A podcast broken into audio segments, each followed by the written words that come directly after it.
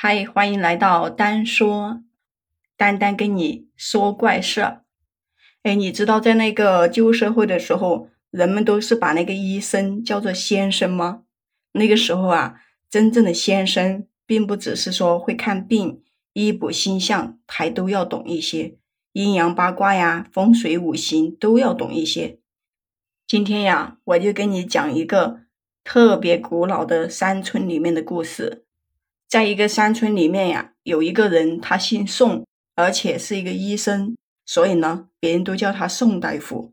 而且他是专治各种疑难杂症的，有时候呢是给别人开药，有时候啊却是使用一些奇特的方法。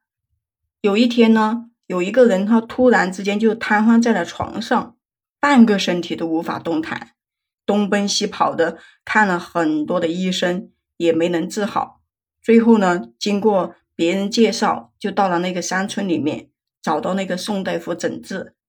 宋大夫给他检查之后啊，就说呀，他家仓库的房梁上有半把剪刀，呃，叫人去把那半把剪刀拔下来以后，找一个铁匠把这半把剪刀融化以后就可以了。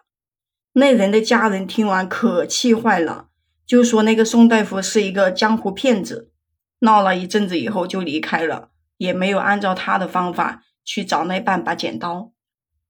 之后啊，那一家人依旧是四处的求医问药，可是呢，一直都没能治好。最后他家里人实在没办法，就只能按照宋大夫的办法说试一试吧。在他们家仓库的房梁上啊。果然呢，就找到了插在上面的半把剪刀，然后他们就赶紧找了个铁匠，把那把剪刀化成了铁水。那个人没过几天就能自己下地行走了。你说这件事情神不神奇？还有一个病人，每天晚上啊睡觉都会肚子疼，白天呢就一点事都没有，也是看了好多先生都没有治好，最后呢又找到宋大夫来治病。宋大夫给他检查之后呢，就说这个人是被克住了，不是生病。于是就问了这人的生辰八字，然后就掐指算了一番，就算出这个人啊是木命。就问他啊，你家床底下是不是有铁？铁上面还有土，只要找到那个铁和土扔掉就可以了。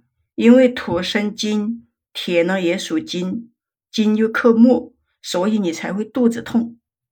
那个人回家一看，他们家床底下呀，果然有一个铁制的水壶。水壶因为多年没有使用，里面有很多的尘土。于是呢，他就把那个水壶和土啊一起都给扔掉了。第二天睡觉，哎，果然他的肚子就不疼了。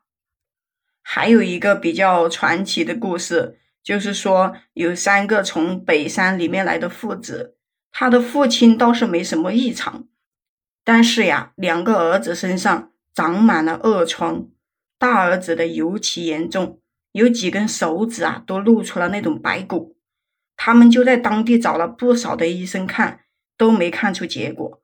最后也是经过别人介绍，他们就来到那个村里面找宋大夫给治疗。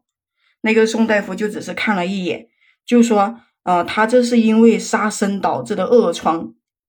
原来呀，这位父亲啊喜欢打猎。”经常打一些野味给家里人改善伙食。去年冬天的时候，就打了一只鹿给家里人吃了。但是在杀鹿的时候啊，他发现这头鹿已经怀孕了，肚子里面有一头小鹿。但是呢，冬天山里面的食物本来就比较单一，好不容易有个换换口味的机会，他们也不想放弃。于是呀，就把那个小鹿的胎儿给扔掉，把大鹿给吃掉了。从那之后，他的两个儿子就开始起恶疮，而且越来越严重。宋大夫就说这是个报应，因为真正的猎人都知道，怀孕的动物是不可以杀的，不仅是要繁衍生息，更是因为会遭到报应的。动物也有灵性的，对不对？你不让他们的孩子活，那他也不会让你们的孩子活呀。那个人听完以后，就苦苦的哀求宋大夫。救救自己的两个儿子，宋大夫就给两个孩子服了一些药，又告诉那个人回家去看看小鹿的尸体还有没有。如果说还有，就找个地方把它埋起来，然后呢建一座坟，初一十五都要去烧纸祭拜，一年之后这个报应就消除了。那人回家之后完全照做，一年之后，嘿，他们家孩子的病果然好了，只是呢他大儿子的病太严重了，有几根手指就没保住，留下了残疾。对于这个宋大夫的故事，你有什么样的想法，或者是有不一样的见解吗？